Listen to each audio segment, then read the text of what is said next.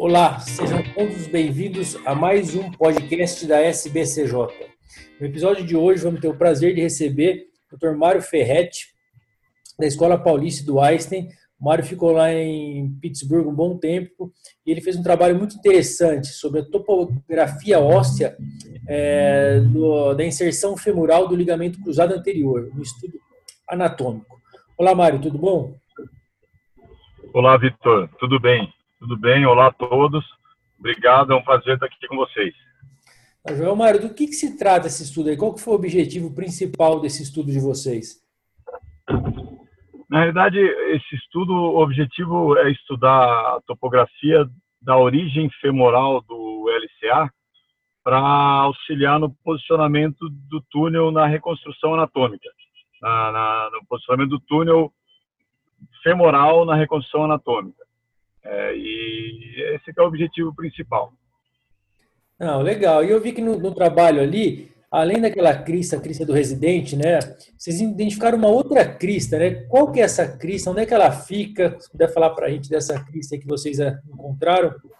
Não, Vitor, eu fico muito feliz de poder falar desse estudo, porque é, a gente que faz o estudo, eu fiz o estudo e estudei bastante, há uma confusão de nomenclatura então, até é muito oportuna a sua pergunta, porque, na realidade, a crista do residente é uma crista que fica no intercôndilo. A crista do residente ela serve para reconstrução isométrica. Ela fica no teto do intercôndilo mais anterior. Então, em vez de o cirurgião colocar às 11 horas no, no joelho direito ou a uma hora no joelho esquerdo, ele colocava mais anterior, que tem uma crista, um bump no intercôndilo, que era chamada crise do residente. O residente errava e colocava mais anterior. Ele não colocava às 11 horas do joelho direito ou a uma hora do joelho esquerdo. Essa é a crise do residente, que Hutchinson descreve bem, mas não é a crista que nós descrevemos. Que a nossa crista ela serve para reconstrução anatômica, mas na origem do LCA, e a crista do residente era no intercôndilo, não tem LCA inserido na crista do residente. Então, a, a nossa crista, que a gente chama de crista intercondilar lateral, que acabou sendo chamada de crista do residente, esta, essa crista é, é onde se insere as fibras mais proximais do, do LCA. E, e ela, então, é, é, bem na inserção do LCA mesmo, é a crista intercondilar lateral. Entre a banda anteromedial e a banda posterolateral, é, essas bandas ela acabam fazendo uma tensão na origem, formam um bump ósseo maior que é a crista bifurcada, que também, às vezes, é, às vezes até a própria crista bifurcada que chamam de crista do residente. Mas tem duas topografias ósseas que nós identificamos na origem do LCA. Uma que a gente chama de crista intercondilar lateral, que é durante toda a inserção do LCA, é justamente das fibras principais do LCA, as fibras mais anteriores se inserem, né, onde fica mais achatado a origem do LCA é ali que elas se inserem, e entre a banda antromedial e a banda postolateral faz uma proeminência maior, que é a crista bifurcada. Oh, excelente, Mário. Acho que muito, muito legal. E eu vi que essa crista intercondilar lateral do residente ela está presente em praticamente todos os casos. Né? Se vocês analisarem o feto, artroscopia e cadáver, e a crista bifurcada, que ela divide ali a banda anteromedial e a posterolateral, ela é mais presente na parte mais anterior, né? mais para posterior, perto da cartilagem, ela não é tão presente. Por que, que você acha isso? Será que é pelo tipo de inserção de fibras, diretas, indiretas? Tem alguma explicação para isso que vocês encontraram? Exatamente, é justamente isso que você falou. É, tem um trabalho antigo de Mochizuki e Muneta, que ele pega essas fibras mais anteriores, né, ele divide o LCA em, em fibras mais anteriores e fibras remanescentes. Então, aquela, aquela origem mais ovalada do LCA é, tem as fibras com inserção direta e as fibras que você falou indireta, que são as fibras remanescentes nas fibras com inserções diretas, elas são um pouco mais anteriores. E, é um, e ela é mais achatado, né? o LCA ele acaba sendo mais achatado. E aí toda, toda a inserção do LCA, aquele, aquele fan-like, né? que na verdade o LCA ele, ele se alarga na origem. Né? Ele no, no, no meio dele, no diâmetro, bem no centro dele, ele não é tão alargado quanto na origem e na inserção. E então, hora que ele dá aquela espalhada, ele pega aquele formato ovalado. Mas se você vê as fibras principais em seção direta é justamente na crista, que é um pouco mais anterior. exatamente como você disse. Oh, legal, isso é uma aula de anatomia. Eu sugiro para quem estiver escutando esse podcast aqui, se puder pegar o artigo e acompanhar, vai ficar bem claro aí que é muito interessante. E o outro fato que você relataram, vocês relataram aqui no artigo, né, Mário, é que a topografia é diferente da banda antero mais medial, mais curva e mais plana da lateral. E vocês falam até no artigo ali sobre uma questão de um fator mecânico para isso, uma pode ter mais tração que a outra. O que, que você pode falar para a gente dessa diferença topográfica das duas bandas? Legal, legal. Eu acho que assim, a banda intermedial ela é maior que a banda posterolateral. E tem até algumas fibras bem no, no comecinho da, da banda intermedial que até chega próximo das 11 horas do ponteiro do relógio. Mas aí ela vem caminhando pela parede, né, pelo intercôndilo ali, pela parede lateral, e ela chega até quase mais distalmente, né? E a banda posterolateral ela é menor. Mas a gente sabe que a banda posterolateral ela fica mais tensa em, em extensão, né? Então, conforme e a banda antromedial, ela ela parece, ela fica um pouquinho mais tensa em flexão, mas ela é mais constante a, a tensão dela. Né? Ela não varia tanto quando a banda quanto a banda posterolateral. Então a gente acredita que a banda posterolateral que tem uma uma variação de tensão durante a flexo-tensão maior que a variação de tensão da banda antromedial, conforme você flexiona e estende, a banda posterolateral pode tracionar ali. A banda antromedial também tem uma tensão durante a flexo-tensão. E é justamente na divisa ali, no limite entre a banda antromedial e a banda posterolateral, que aparece essa bifurcada, né, que é um bump ósseo. A gente vê até em fetos, né, na, na, histologia de um feto, você vê a, a a banda antromedial de um lado, um septum dividindo o LCA entre antromedial e posterolateral, e esse septo ele dá bem na crista, ele dá bem na, na, na parede bifurcada. Então a gente acredita que é, essa variação de tensão nas bandas antromedial e principalmente na banda posterolateral durante a flex extensão é que vai tracionando a parede óssea e forma ali um pequeno bump. muito bom, muito legal mesmo, Mara. E, Omar, e aí você, falando tudo isso para a gente, você tem alguma dica de como a gente pode identificar essas é, topografias, essas cristas ósseas durante a cirurgia? E como é que ela pode nos ajudar a posicionar melhor aí nosso túnel femoral? Como é que a gente traduz isso aí para o nosso procedimento cirúrgico? Joia, é, assim, é, elas são, assim, elas são visíveis, mas acho que as bem visíveis nem sempre elas são, né? eu dissecava os cadáveres, então eu tinha peça, passava o dedo, eu olhava bem próximo, né? então você consegue identificar. Artroscopicamente, você é uns 60% dos casos que você enxerga bem essa crista. Né? Então você tem que limpar, né? Você, você, limpa com shaver mesmo.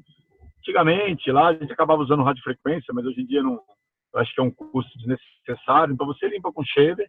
Cuidado para não comer muito osso ao limpar com shaver, só o ligamento mesmo.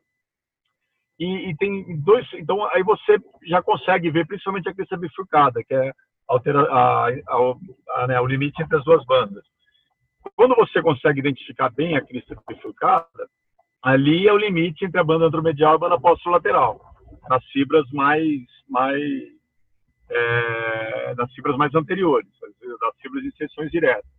Então, se você quiser fazer uma, uma reconstrução né, como a banda antromedial é maior que a banda posterolateral, na reconstrução de banda única, anatômica, eu geralmente coloco um pouco atrás, né, um pouco, é, seria, na, na posição anatômica, seria posterior, né, seria proximalmente, na verdade.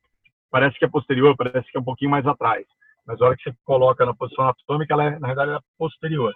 Eu coloco um pouquinho mais posterior à, à, à, crista bifurcada, porque daí você tem o, a banda antromedial maior, você pega um pouquinho mais da banda antromedial.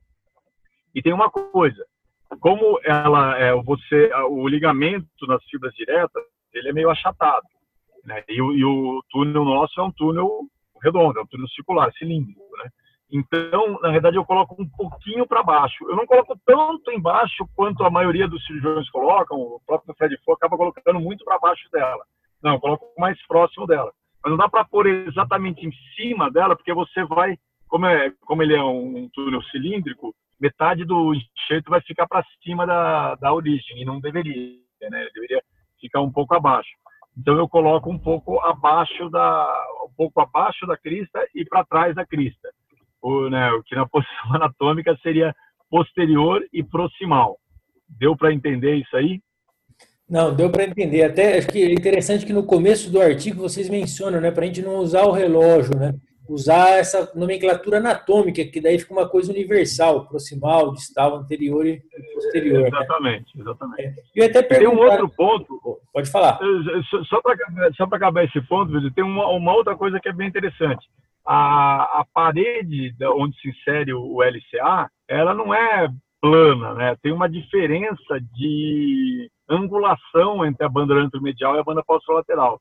Então, mesmo quando não é tão evidente a parede, você consegue perceber que a angulação da banda onde se insere a banda anteromedial e a banda posterolateral são angulações diferentes. Porque a banda posterolateral, ela é bem na, na ela é bem plana assim, né? Bem reto, diretamente no, no intercôndilo, na parede lateral, do, do, do abaixo do intercôndilo, né? mas, mas bem lateral. A banda anteromedial não ela faz uma curva, assim, ela vai um pouquinho mais para proximal e chega até próximo da, das 11 horas ou da 1 hora do ponteiro do relógio.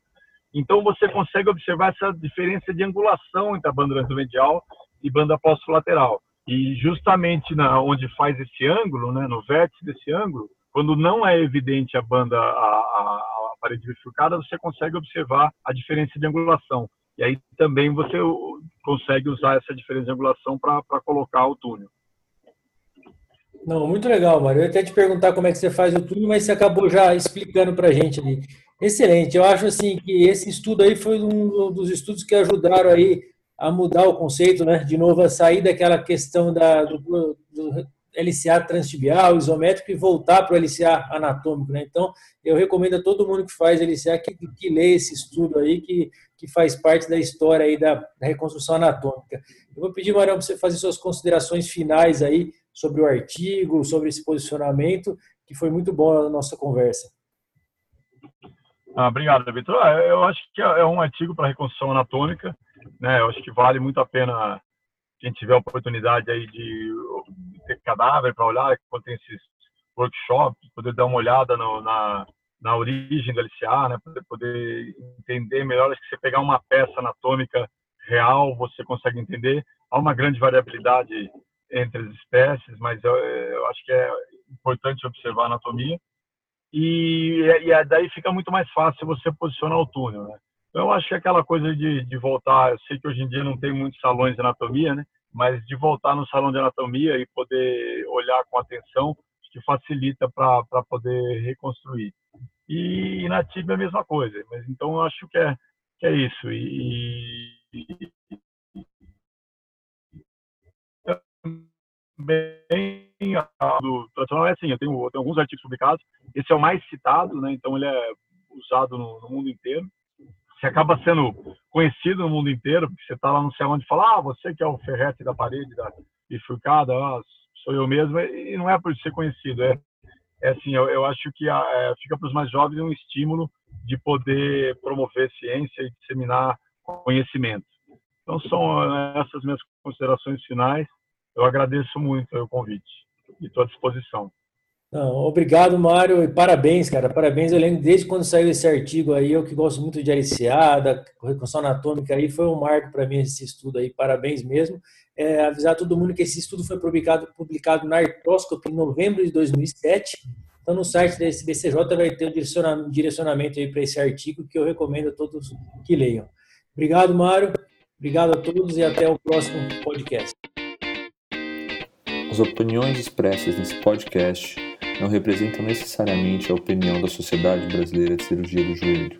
Os artigos aqui discutidos podem ser encontrados no site da SBCJ.